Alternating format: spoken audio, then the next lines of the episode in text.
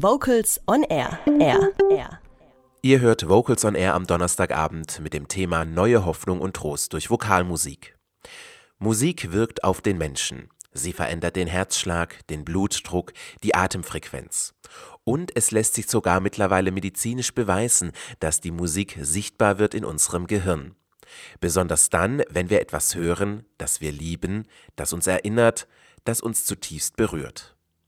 Musik ist gleichzeitig auch Balsam für die Seele. Die Fachliteratur sagt auch, von jeher ist Musik eines der künstlerischen Ausdrucksmittel schlechthin, das Zugang zu Emotionen schafft. Musik verbindet sich mit persönlichen Ereignissen, so kommen Erinnerungen an erlebte Situationen wieder, wenn eine bestimmte Musik gehört wird. Besonders in der Filmmusik zeigt sich deutlich, wie bestimmte Ereignisse mit der Musik in Verbindung gebracht werden. Wenn wir uns den Bereich der Sterbe- und Trauerbegleitung anschauen, kann die Musik sowohl eine therapeutische Begleitung der Betroffenen sein, als auch die Einbeziehung und Unterstützung der Angehörigen in der Phase des Abschiednehmens und der Trauer. Auf der ganzen Welt gibt es Rituale, in denen die Verarbeitung von Trauer und Verlust durch Trauergesänge praktiziert werden. Auch in unserem westlichen Kulturkreis gibt es eine Fülle von Beispielen, in denen Menschen, Musiker oder Künstler anlässlich des Todes eines ihrer nahestehenden Personen ihre Trauer ausgedrückt haben. Eric Clapton schrieb und sang zum Beispiel den Song Tears in Heaven, nachdem er seinen kleinen Sohn verloren hat.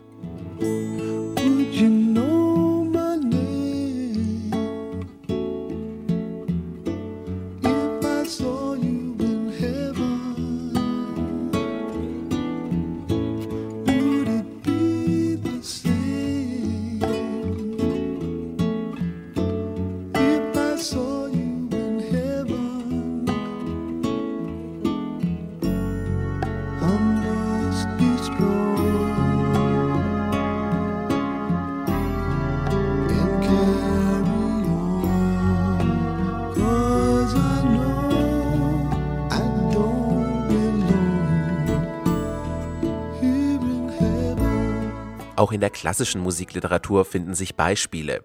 Die Bach-Kantate Gottes Zeit ist die allerbeste Zeit, auch Actus Tragicus genannt, entstand vermutlich zum Gedenken an seinen Onkel, der für Johann Sebastian Bach ein Vaterersatz war und den er 22-jährig verlor.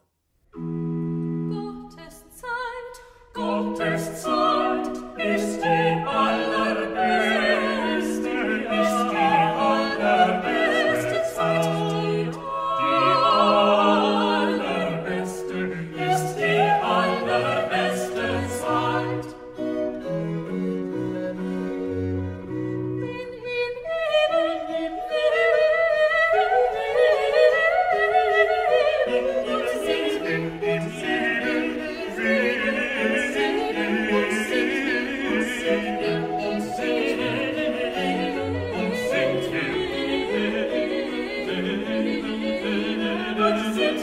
it seems new.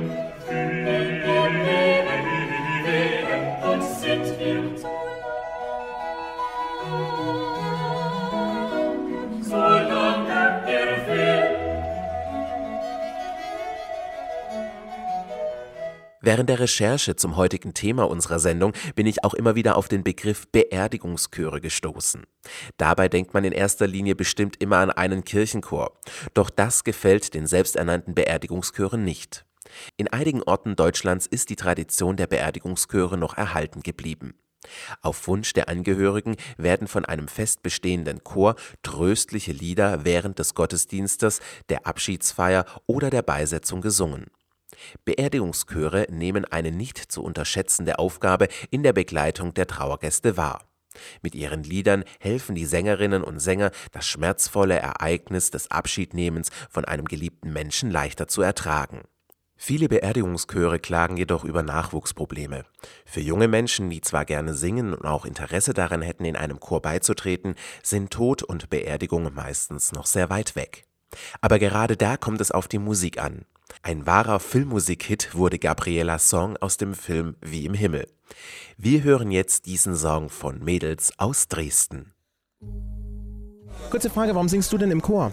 Weil ich Freude habe am Singen, weil ich Freude habe an der Gruppe Menschen, die sind nämlich ganz besonders in diesem Chor und weil man selbst, wenn man total geschafft aus einem Meeting-Tag kommt, am Dienstagabend dann gut gelaunt nach Hause geht. Vocals on Air. So klingt Chormusik.